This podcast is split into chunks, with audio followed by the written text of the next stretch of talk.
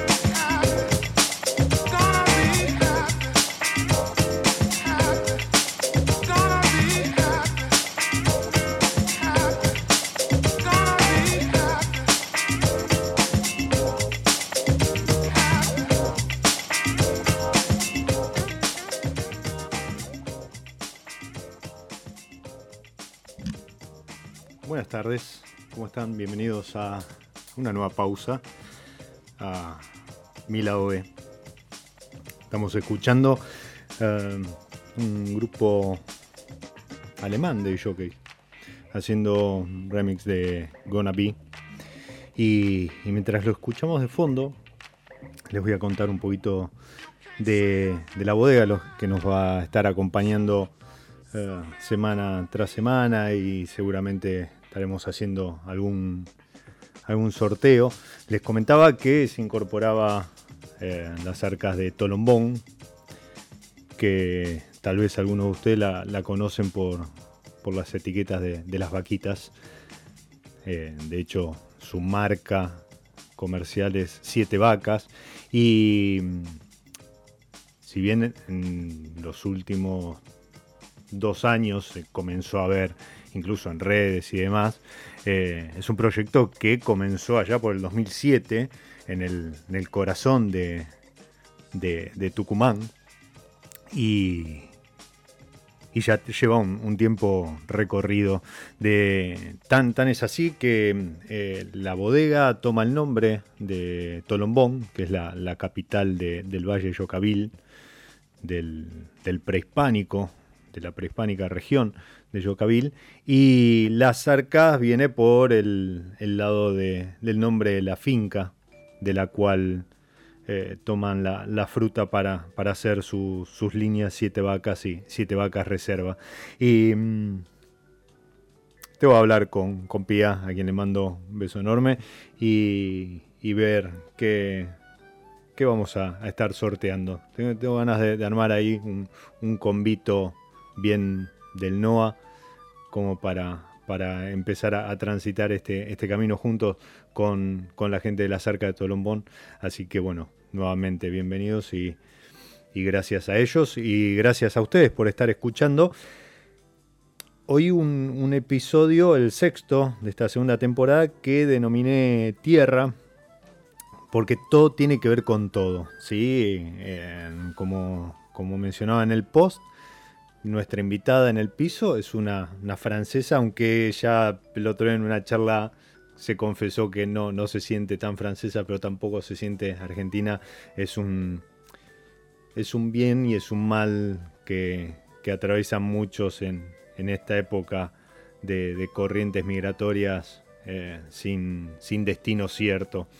Pero bueno, eh, ella estuvo viviendo un tiempo en Mendoza y ahora eh, dentro de las novedades que, que tiene para contarnos, eh, se, se acaba de instalar hace semanas en, en Buenos Aires. Bienvenida, Alice. Hola, Diego, ¿cómo estás? Muy bien, muchas gracias por, por acercarte. No, gracias Y- por invitar.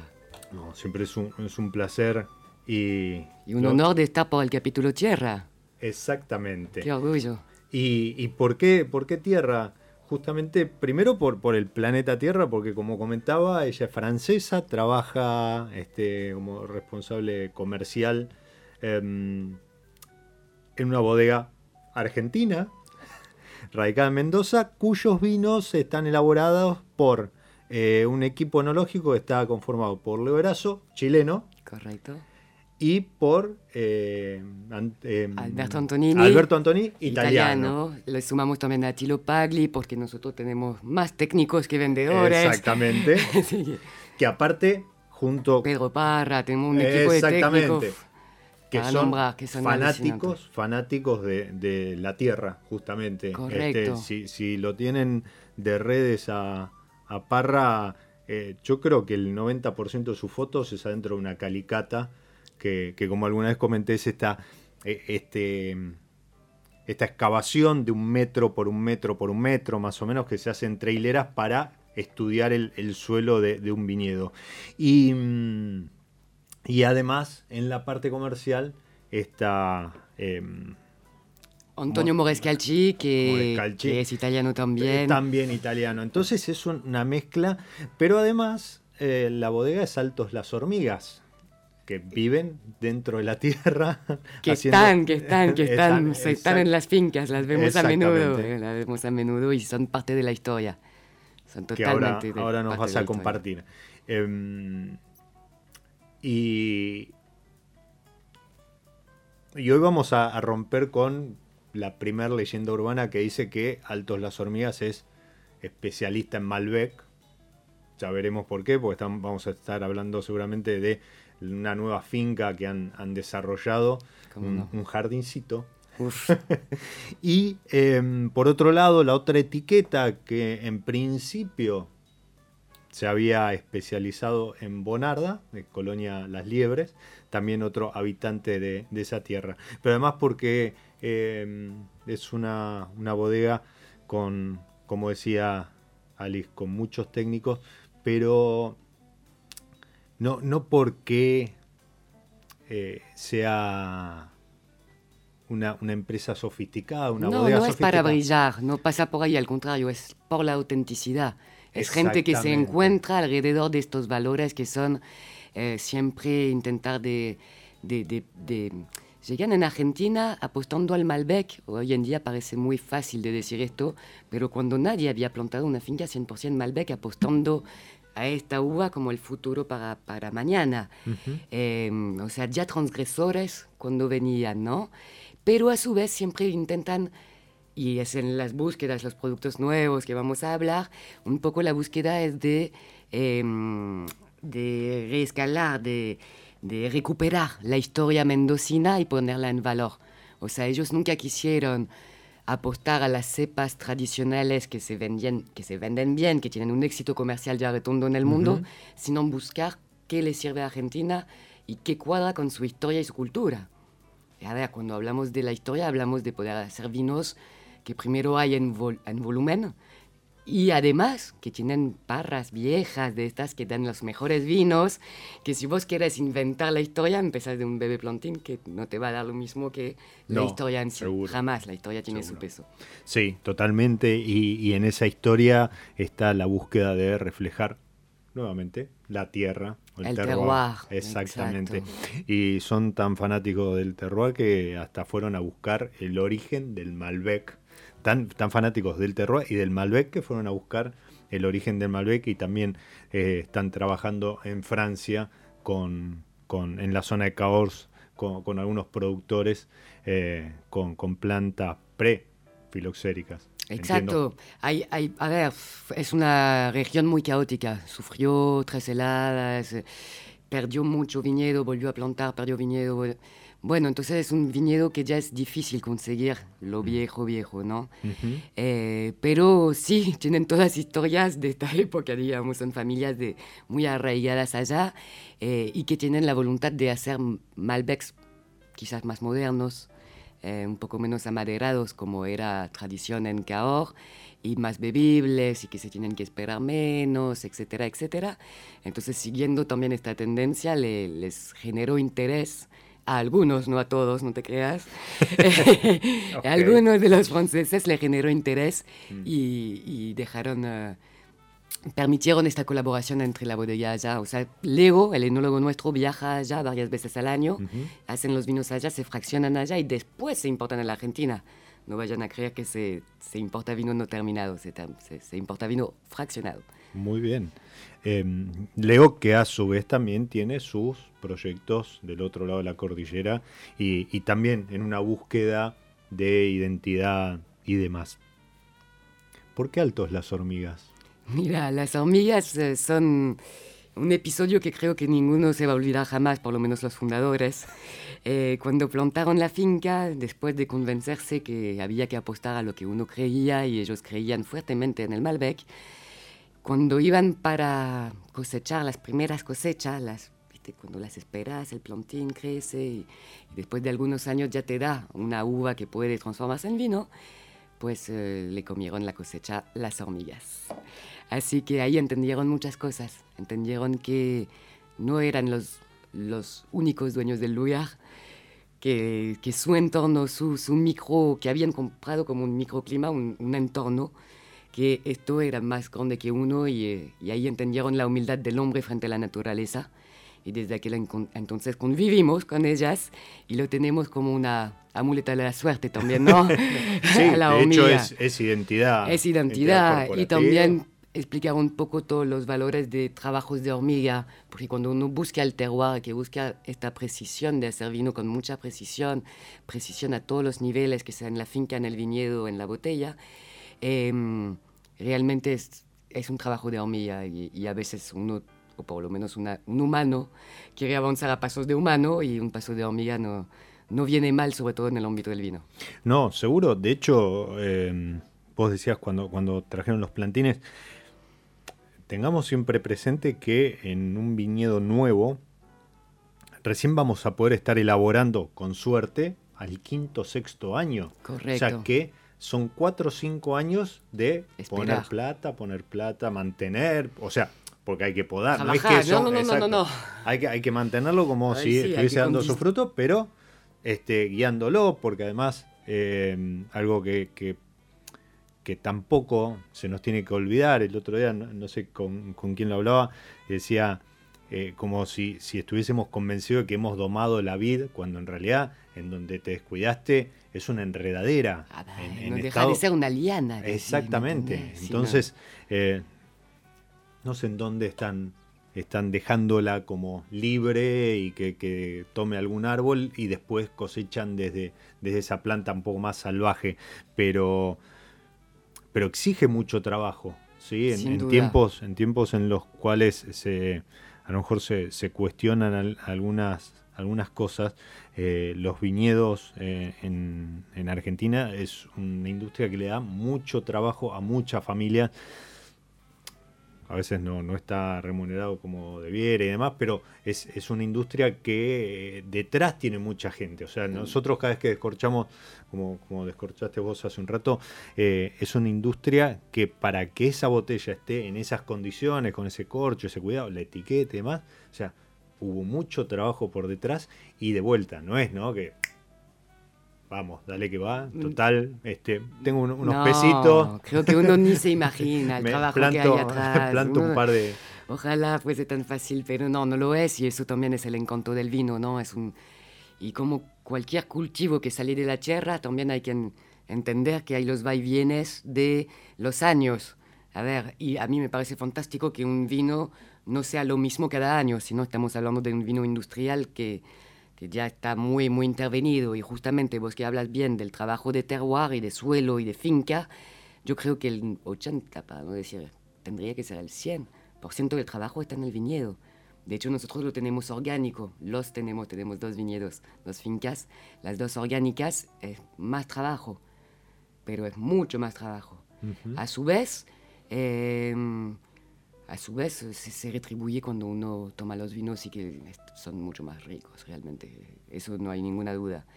Pero, pero sí es mucho trabajo y uno a veces descorcha y, y no se da cuenta de todo eso. Pero es lindo recordarlo, justamente. Sobre todo cuando es la cuarta, quinta botella. Y justamente, además, cuando hoy en día el, el- hablamos mucho de inter- intervención mínima, de dejar un poco el terroir hablar, de no intervenir tanto los vinos, justamente yo les quería decir a, este, los que nos escuchan que no intervenir en el vino es más bien una historia de no intervenir sobre el vino, pero en la finca hay que trabajar muchísimo. Y para expresar el terroir hay que tener un viñedo alucinante y, y para eso no poder intervenir en los vinos. O sea, digamos que la no intervención es el vino, la enología que se refiere. Pero sí, el hombre es responsable de su terroir. El hombre hace el terroir. No hay que sacar el hombre del concepto de terroir. No, totalmente, totalmente. O sea, mm, siempre es un conjunto, eh, la finca, el clima, el lugar, el lugar en cuanto a la, la ubicación geográfica y el hombre, ¿sí? Por, por esto que, decíamos. trabaja, A ver, sí. se entiende que la mínima intervención se refiere a eh, prácticas invasivas, eh, uso de, de Levaduras agroquímicos. Exactamente, ¿sí? Y obviamente en enología que, que el- el- la fruta, el, el vino se exprese de, de la mejor manera. Pero sí, obviamente que es como que el hombre tiene que ir ahí haciendo un trabajo de conducción o acompañamiento para que esto no, no, no lo sobrepase como las hormigas en su momento. Trabajo de hormigas. Y tuvieron revancha, ¿no? Esa, esa primer finca, las hormigas este, primero dijeron presente, pero ahora tuvieron revancha con, con una nueva finca. Tenemos una finca hermosa nueva, Diego, tenés que venir. Es una cosa alucinante, realmente. Yo he visto muchas fincas en mi vida, no pensé que me iba a sorprender tanto. Es un concepto, creo que, eh, sí, estoy segura, el primero en Argentina, creería que casi en el mundo, de plantar una finca según su estudio de suelo. Es decir, primero se estudia todo el suelo, después se descarta todos los suelos que no interesan y después se planta cada parcela en y en función de su suelo, con un riego autónomo en cada parcela, lo cual es ya vitivinicultura de precisión a otro nivel. Bueno, es lo que le decíamos antes, si logramos a tener la mayor precisión y el mayor, eh, la, el mayor, mm, la, mayor- la mejor conducción de la vid en los viñedos, podremos tener los, los vinos más fantásticos que estamos esperando y que todavía no llegan. O sea, yo le tengo una esperanza. a esta Además, Diego, estamos cosechando. Exactamente. Hemos empezado la exactamente, sí. cosecha. Sí, sí, eh, la- las redes sociales se han, Se han Eh, enterado. se han enterado, se, se ha visto invadido el celular de todo enófilo con, con fotos de De cosecha empezada. hace 15 días con las bases, ¿sí? con los pinot, los, los Yardo, y, y ahora ya están empezando a aparecer otras, otras blancas. Y, estamos y- con la Blanca, la Malbec la semana que viene, ni tan tarde. Somos de cosechar bien temprano. O sea, para nosotros no es temprano, es nuestra normalidad. Para tener cierta frescura y preservar acidez y no tener que corregirlas, o sea, Bien. intervenir enológicamente, eh, preferimos y privilegiamos cuando se puede, cuando hay la madurez necesaria, el cosechar temprano. Y, y están cosechando en las dos Exacto, fincas. la en- en- bueno, tenemos una, la, la histórica, que está en Luján de Cuyo, Ujú. la segunda se llama Jardín Altamira, porque está en paraje de Altamira, y las dos están en, en Altamira. Leo me, me dijo que estaba con semillón hoy, así que... ¿Con qué? Semillón. ¿Y eso? Uh, ¿por qué hablé? ¿Qué es eso de.? No, no, a ver.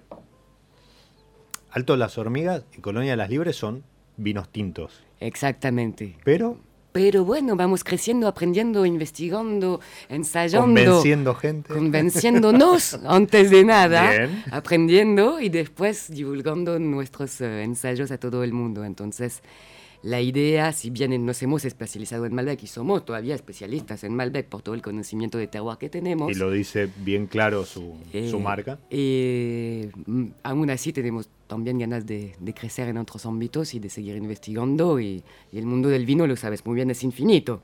Así que con ganas Gracias de aprender, eh, bueno, primero de nada tenemos a Leo. Leo es un capo en blancos. Y lo tenemos haciendo vinos tintos desde un par de años desperdicio. que hace dos, desde el 2012 que él está con ensayos de blancos. Así que por ahí este año Tal todavía vez. no tiene ni etiqueta, ni nombre, ni nada. eh, sale el primer blanco de Altos Las Hormigas. Y semillón. Sería un corte, Un corne. sería un corte, Bien. sería Uy, un corte. Uy, Y del lado Colonia Las Liebres, eh, que, va, que es nuestra marca que va a abarcar los orgánicos. O sea, Ok. Bonarda orgánicos, ensayos chicos, pruebas. No son las marcas que por ahí llegó a todos los países, ni mucho menos. Ok. Se entiende que es una marca Sí. bien del mercado interno para que también estas novedades lleguen al consumidor y privilegiando un poco Argentina por los pocos vilumines que hay también. Entonces en Colonia Las Liebres sí o sí, seguro, ya lo puedo anunciar, vamos a tener un Cabernet Franc orgánico en la, en la Que es el que está que es en el la que mesa. estoy Ah, muy bien. Vamos a brindar entonces con este primicia Cabernet Franc de Colonia, Colonia Las Las Liebres. Liebres.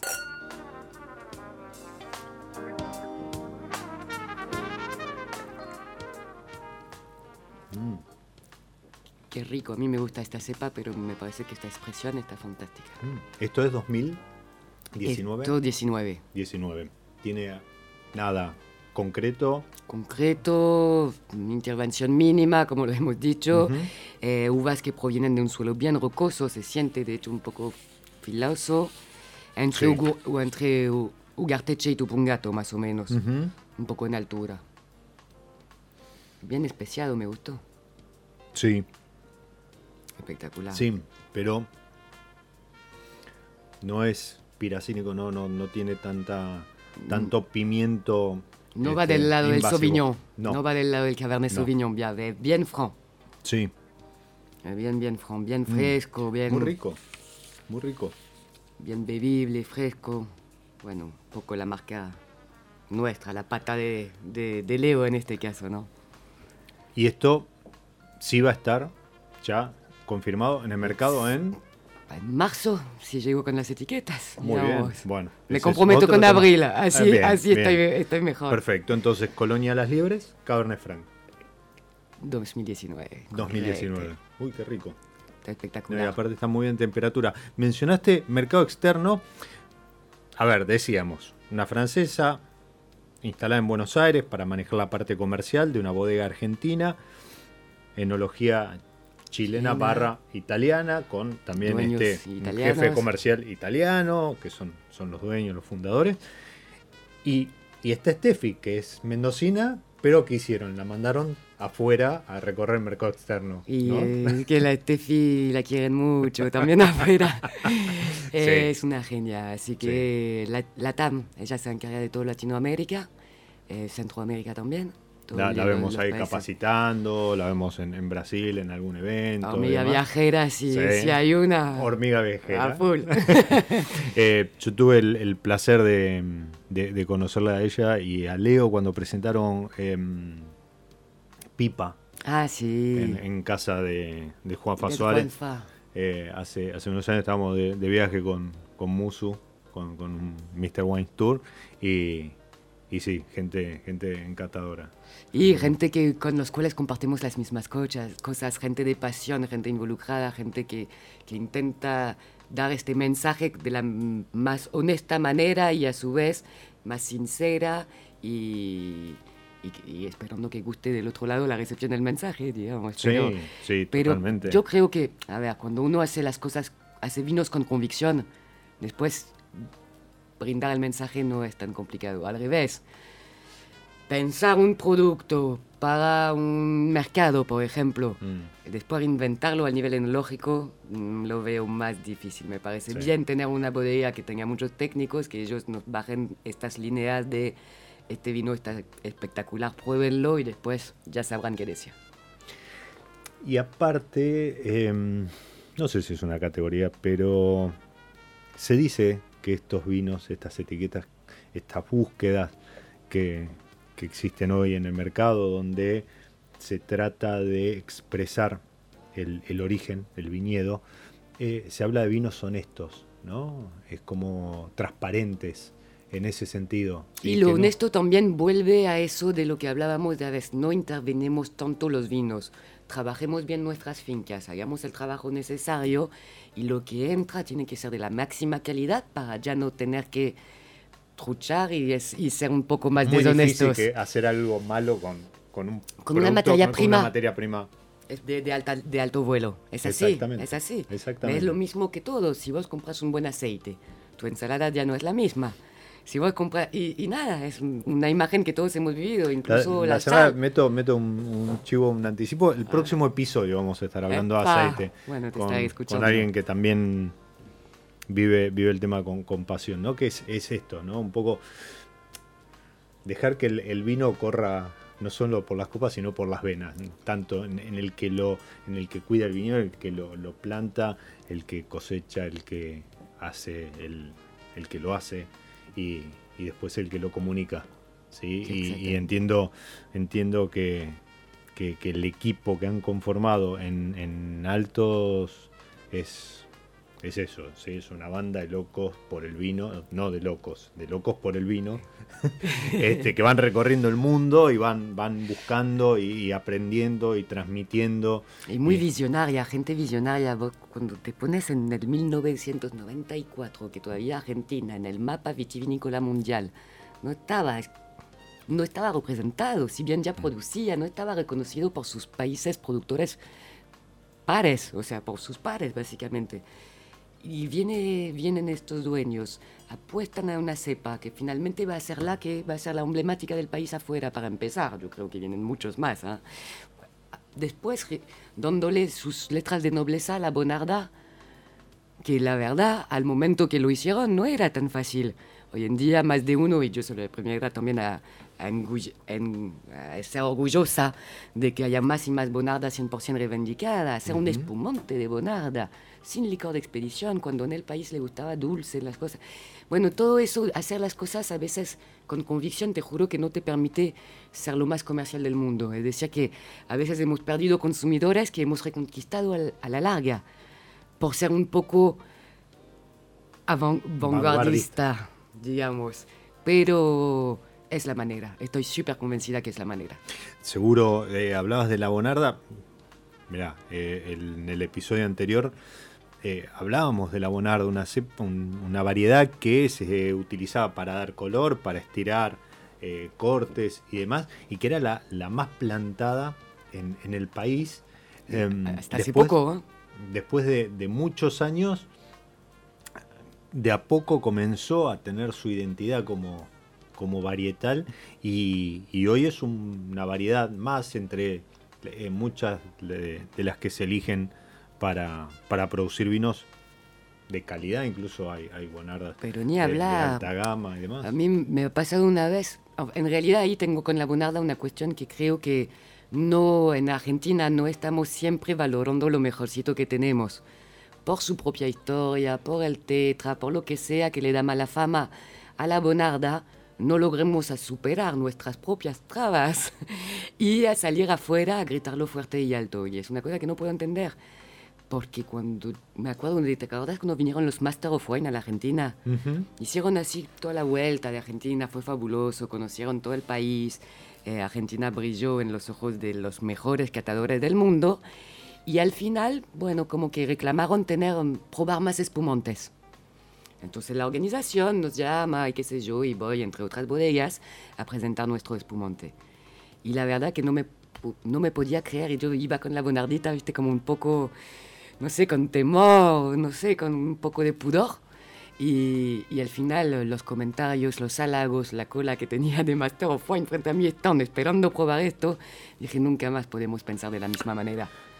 Te halagan lo que por ahí a, a nosotros nos cuesta Sí. promulgar. Sí, sí, o- o Por porque no estamos convencidos o, o, mm, sí, eh, no, no porque sea malo el producto, sino porque vos decías Un recién, fue- fueron cosas como la tapa rosca incluso, o sea, hubo bonardas de dudosa calidad, hubo tapas rosca, tapas roscas eh, de dudosa calidad, y eso es como que marcó un estigma, y, nos pasa incluso como por el torron- con el torrontés, o sea, el torrontés es una cepa blanca, es la, es la única variedad autóctona argentina, y recién hace un par de años se lo empezó a domar y dejó de ser ese, ese blanco este, más salvaje. eh, pero igual nos cuesta venderlo puertas afuera. Y, y los extranjeros que vienen lo ubican Se muy arriba. O sea, Mm. es, de- es de los blancos que escapa un poco a la, la cuestión, no digo industrial, pero, pero sí a, a la más estandarizada de el Chardonnay, del Sauvignon Blanc, etcétera. Y, y podríamos tener ahí también una oportunidad. Pero bueno, em, Yo la veo y la veo más cerca que, que vos, realmente la veo que, que si no, los, no nos logramos a diversificar, incluso estamos nosotros mismos en peligro, porque ujú. nada, eh, tu mejor mercado es Estados Unidos y Mm. te ponen un impuesto de un día para el otro, ¿qué haces? no, pero además... Eh, tú- tú- tú- cuando se va la moda, No, no. eh, hoy, hoy no sé quién subió, ¿qué hoy no sé quién estaba viendo, hay una, exposición en París y Cahors, ya el, el tamaño de la letra de Cahors es la misma que Malbec. O Ya sea, han colgado, esto. Han colgado un cartel que dice Cahors Malbec. Bueno, la ley nos permite ahora a los franceses hacer eso, por favor, Diego. Déjalos, déjalos escribir Malbec. Pero, pero quiero no decir... es que no se reivindicaban, ¿eh? la, la No, ley no. no, permitía no, escribir pero quiero decir... la o denominación sea, de su cepa. Eh, nos pasó en su momento con no sé, el mercado norteamericano, donde Chile se adueñó de las góndolas. Eh, no nos tenemos que dormir en los laureles. No, no. no, tenemos que incluso utilizarlo como trampolín y, y- y junto con el Malbec acompañar con otras variedades. O sea, muchas veces se habla de el, el- el reemplazo, el heredero, o la, la variedad que va a destronar a Malbec. No, no, no hay que buscar eso. Pero sí compañeros que, que- de que aventura. vayan- exacto. Y sí, a ver, no Este, hay... alguna blanca. De eh, hecho, los países que se quedaron solo con una cepa no están del todo bien hoy en día al nivel de su, esten- de su futuro, ¿no? Y Ujú. también se plantean los mismos, eh, las mismas preguntas. Creo que no nos dormamos, no nos dormamos, viva la bonarda, viva el torrontés y gritémoslo lo más fuerte que podamos. Eh, y, y con este comentario eh, vamos a, a ir a una, a una pequeña pausa. Eh, recién hablabas de cuando vino eh, Wines of Argentina, eh, organizó un, un- un Un tour, tour. Para, no sé si eran como 50 Master of Wine de Un todo el, montón, de todo el mundo gente. que estuvieron recorriendo todas las zonas y, y han, se, han, se han leído después notas en, en medios especializados que hablando pero maravillas, no solo del Malbec, sino de las regiones, de la gente y además de los vinos de la cepa que se les ocurra. Y, y hoy, hoy se está dando, en estos días se está dando una, una- una cuestión muy particular en Argentina. Para, para los fanáticos del vino pueden salir con celular en mano a, a buscarlos, porque en el país están Tim Atkin, James Suckling Oh, y Jancy Robinson. ¿Crees que están juntos? No, cada uno, cada uno anda, eh, Por su anda, lado. anda por su lado, pero están los tres puntuando vinos argentinos. Debe ser la primera vez en la historia que coinciden tres, bueno, falta Luis este, Gutiérrez, pero, pero son tres de los man- más grandes críticos de vino a nivel mundial. Bueno, los tenemos en Argentina eh, recorriendo. eh, Tim estuvo en el norte y hoy llegaba a Mendoza. James Sacklin eh, estuvo en Mendoza, no sé si seguirá en Mendoza. Y Jancis eh, arrancó en, en Buenos Aires y ya, ya estaba recorriendo alguna región. Así que atentos a los fanáticos, a, la- a los groupies, A los, a los fans. a los fans, eh, para, para ir a buscar la, la foto Cholula del vino. En, en cada, en cada episodio, eh, San Felicien nos, nos propone una, una, un acuerdo entre una variedad y, y algo de, de buena música. En, en esta oportunidad, y, y hasta jugando un poco con, con, con- haciendo un juego de palabras, em, elegí para, para que acompañe el tema la Syrah. Y el tema se llama Shiraz, Ah, bueno. fantástico. interpretado por Sharif.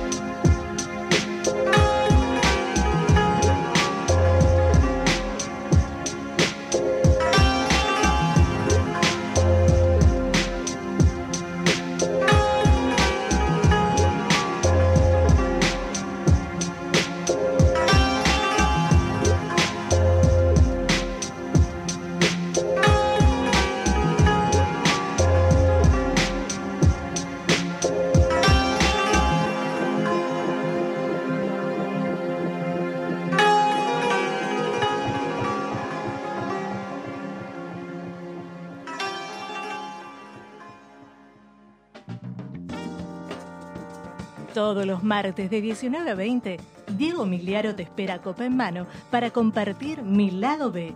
Una pausa para el disfrute por Radio Monk.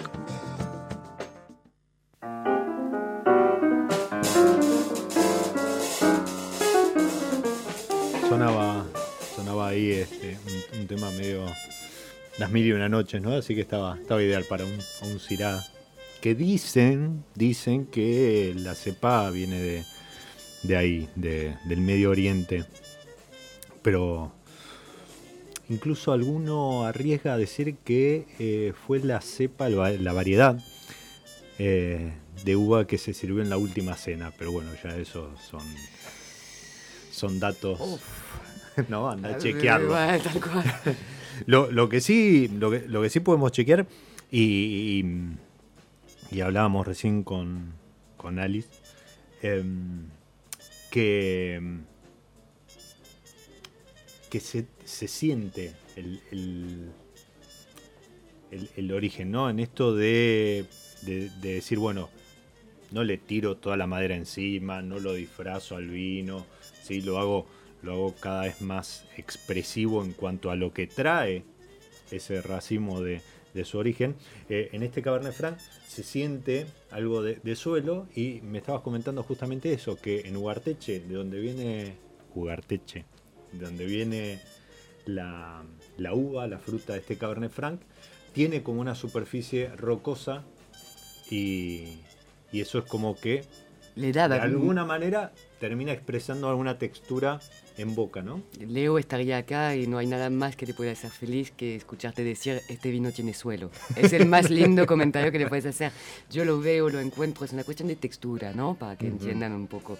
Una cuestión de textura en boca. Me acuerdo la primera vez que me hablaron de textura, estaba en la Roma de Conti hace un par de muchos años. Y el- Viaja también. y el enólogo Ella. Me había dicho, tuve esta suerte de, de hacer el tour con él, eh, y era el primero, era un viejito, viejito, no, no creo que esté vivo todavía hoy, y nos decía, y me hablaba de textura, y me hablaba de telas. Decía, este vino, ¿ves que es como un encaje? Y este vino es como una seda, y este vino es... Y fue para mí, fue un antes y un después, cuando entendí que en boca no había solamente aromas y, o sabores, y en nariz solamente aromas. Entendí que había un mundo que era el del tacto. Y Ujú. fue para mí un antes y un después. Textura, pónganle foco. Eh, yo eso lo, lo- siempre lo escucho del, del Merlot, ¿no? Que, que es como el, el terciopelo. eh, Yo lo he tenido pero- en, con Pinot, así que cada uno tendrá sus experiencias sí, de totalmente, texturas. Pero en totalmente. definitiva, esta textura para mí es lo que llamas vos suelo. Exacto, sí, sí, sí. Y mm, dijiste, eh, yo dije que, que viajabas y le mandamos un beso a, a Sandrine y a Cris, dos, dos amigas en común con, con Alice. Mm, Eh, una, una viajada y este anda por, por el Caribe. La otra en Mendoza y cada, cada tanto no- nos juntamos así, le mandamos un beso grande. Y, mm, y esto de la textura y del suelo salió mucho a la luz con, con el calcáreo, ¿no? Pero totalmente. Ahí ver. como que se revolucionó, empezaron todos a decir, no, pero sentirle la tiza, la... La tiza, la tiza que empíricamente la sentimos. No es una mentira. Ahora científicamente se nos cuesta comprobar que a suelos calcáreos, mineralidad en la copa. Lo que llamamos la mineralidad famosa de los suelos calcáreos. Bueno, eh, es más, Pedro Parra hizo una tesis sobre el tema, eh, se especializó en intentar de demostrar eso todo a lo largo de su vida y, y todavía nos falta un par de parámetros científicos para como darle una cuestión de causa-efecto. Pero ahora vos le preguntas, no sé, a los cinco mejores enolo- sommeliers del mundo, ¿cuáles son sus vinos favoritos? Los cinco te van a decir un vino distinto, ojalá. Ujú. Sí, totalmente. Y, y- y todos van a provenir de suelos calcáreos. O sea, cuando me entendés que es un parámetro que algo quiere decir para que en todo el mundo lo reconozcamos como tal, pero no deja de ser empírico, no es científico todavía. La, la frase que más me gustó escuchar alguna vez sobre mineralidad eh, se la oía a Daniel Pi, un, un gran jefe de enología eh, de, de Grupo Peñaflor y, y ujú, gran trabajo en Trapiche. Eh, él dijo que iba a recopilar en un cuaderno todas las definiciones de mineralidad que iba escuchando por ahí. Y porque es un poco esto, ¿no? O sea, no, no es algo comprobado. nos corremos de mineralidad que a lo mejor está muy trillado, pero pasa con los vinos de, de mar y la salinidad. Bueno, pero ¿la sentís o no la sentís? Se le siente ¿La algo sentís? salino, nosotros acá en, en- en- en provincia de Buenos Aires tenemos, en Uruguay, eh, en El Baixas. del mar está. Eh, exacto, se, se le, se le siente un, dejo salado, pero científicamente no, ¿Cómo lo no hay nada. No hay ¿Cómo lo comprobás a eso? Entonces se supone que sí, a- no sé, en el caso de la salinidad, a lo mejor algo de yodo y demás se, se transfiere a, a la copa, pero la realidad es que ustedes se están yendo, no, no es que se están yendo, pero eh, eh, no contentos con, con esta cuestión este, rocosa de Huarteche y, y Luján de Cuyo y demás, eh, se metieron de lleno en lo calcario, tanto en Altamira como, eh, recién me decías, en Cahors, que Está repleto de calcario. Caos es un mundo calcario. Caos todo es Las calcario. piletas- el las puente. son de- No sé si tienen pile- las piletas de calcario. Todavía buena pregunta. Eh, pero sí, las veredas, el puente, los suelos, está muy, muy, muy calcario. Es más, ellos ni lo valoran como un atributo super mayor como nosotros acá lo valoramos. Entonces, que no se daban ni cuenta lo que tenían o bien tanto era histórico que ya Mm. ni lo valorizaban, no sé. Impresionante el tema del calcario allá. un, un comentario que sí es suma en cuanto a la apreciación de lo que es el, el vino argentino. Eh, cuando nosotros leemos en alguna etiqueta, no sé, eh, 2100 metros de altura, 1700 metros de altura, 800 metros de altura, en, en la parte baja de, de Mendoza son 600 metros de, de altura sobre el nivel del mar. Ahora, en Caos, ustedes tienen eh, cuatro etiquetas Sí, cinco. cinco, cinco etiquetas, cin- cinco etiquetas que expresan viñedos plantados a diferente altitud. que son Sí. mínimas. Que En cuando, realidad- cuando en Francia hablas de, de A ver, altitud, yo creo que la altitud es un factor más dentro del terroir. No creo que sea el factor predominante. Creo que el factor predominante con el hombre ok, es el suelo. bien, Suelo más hombre igual factor de predominante para mí.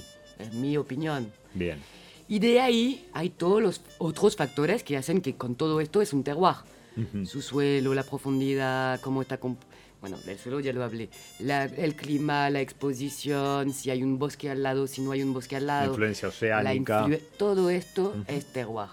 Si a mí me preguntan, personalmente apuesto que el suelo, y es lógico si pensás, las raíces de donde se nutren, hay, hay una cierta lógica en pensar Ujú. que el suelo es el factor número uno. Sí. Es más, se habla de altura acá como viñedos extremos.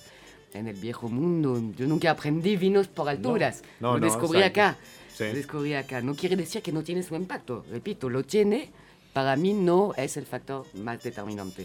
Lo que sí es gracioso es que en Cahors, justamente cada una de las parcelas que se usaron para hacer estos vinos tienen su propia impronta. Una tiene un bosque al lado, la otra está en la pendiente, la otra está la- arriba del cerrito, a donde más calcario hay, pero también a donde más viento hay.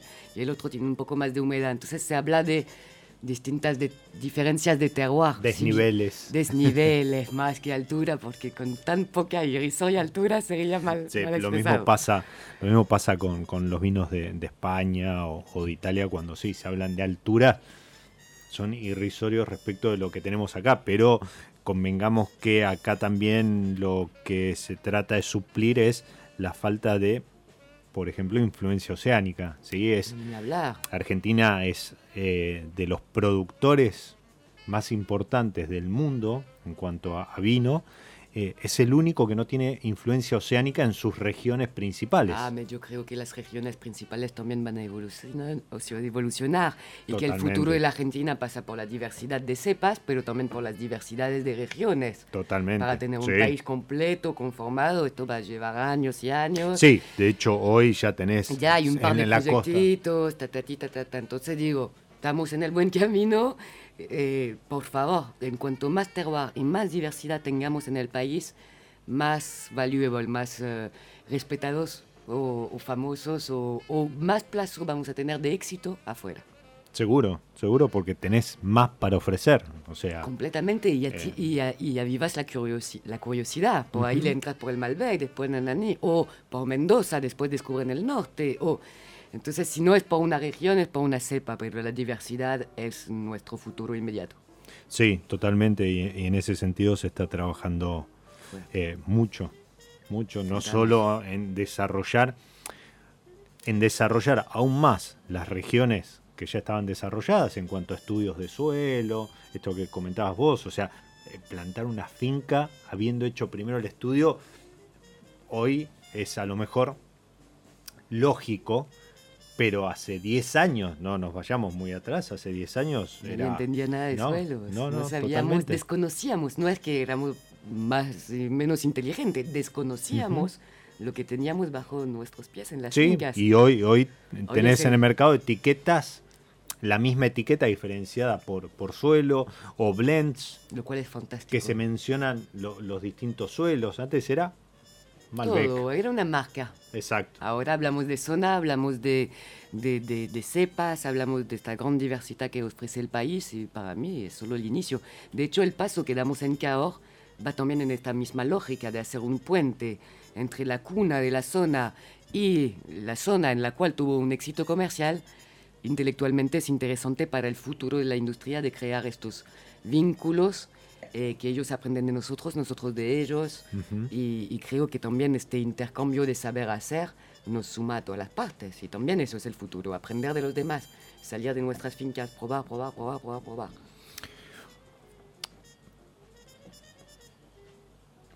Claro está que vos eh, le metes indicación geográfica, variedad, el suelo, que si es calcáreo, que si es tiza eh, y demás. Y el consumidor de a pie, el que se para frente a la góndola, como que se ve abrumado, ¿no? Pero yo Lógico. creo que con el tiempo, y ahí va, va mucho en, en la comunicación, va, va a ir empezando a eh, seleccionar su perfil de vino por, por región o por, o por suelo incluso. Y primero demás. con la marca. En la misma Exacto. marca va a encontrar que tiene varios suelos. Y Ujú. por ahí esta marca lo reconforta porque fue siempre la marca que su papá o no sé quién consumía. Entonces compra esta marca y va investigando en este sentido. Eh, entonces creo que, que- que sí, que no le veo ningún problema para el consumidor tiempo al tiempo. Ahora, si no se quieren hacer mucho problema por el suelo, la indicación geográfica, Complicarse Eh, la vida. exacto, Tomarse un buen vino sin pensarlo. totalmente, Alto las Hormigas etiquetó uno como tinto. Así de simple. como tomaban nuestros, nuestros padres, nuestros viejos, los, los abuelos. Eh, este que, que hoy trajo Alice es un 2018. Acá, ¿qué se encuentra? Fruta, Fruta y más fruta y más fruta. Placer, disfrute. frescura. Eh, sí, buena compañía, buen momento. Eso se encuentra en un vino, no solamente sabores y aromas. En un vino Momentos. se encuentran momentos. Así que esto es para un buen momento de amigos, un partido, la- el aperitivo entre amigas, lo que sea, familia sin duda. Y es un Malbec Bonarda semillón, un poco de uva blanca en el blend tinto, para darle esta frescura, esta bebibilidad. Bueno, yo lo digo glu glu. Este glu glu Bien. que, que- que tanto nos gusta cuando queremos disfrutar un vino sin, sin tener que intelectualizar. Está en supermercado, vinoteca. Sobre todo vinoteca, todavía no se ha metido, creería, en supermercado. Bien. Eh, vinoteca y canal especializado, gastronomía, etcétera. Realmente sé que la etiqueta es polémica, a los que les encanta, a los que les gusta menos, pero a todos les encanta el líquido, así que no lo duden. Es lo que importa. Es lo que importa, no van a defraudar a nadie, es un súper vino rico. Como todos, Como los de alto. Y, y el Cabernet Franc. Ah, no, este... Empiecen, empiecen a, en su vinoteca, amiga, empiecen a reservar este Cabernet Oh, Franc de Colonia. Las Liebres. Eh, y si no, bueno, arroba Alice Violet. Aquí estoy. y empiezan a hacer ahí su, su lista de, de pedidos. Alice, muchísimas gracias A vos, Diego, por haberte charlas. sumado a, a esta pausa que proponemos y brindemos por el vino. por ¿sí? el vino, por la pasión. Exacto. Yo los despido hasta el próximo episodio. les digo que disfruten. Esto es Mi Lado B y soy Diego Migliaro. Nos encontramos en cualquier momento en otro episodio de Mi lado B.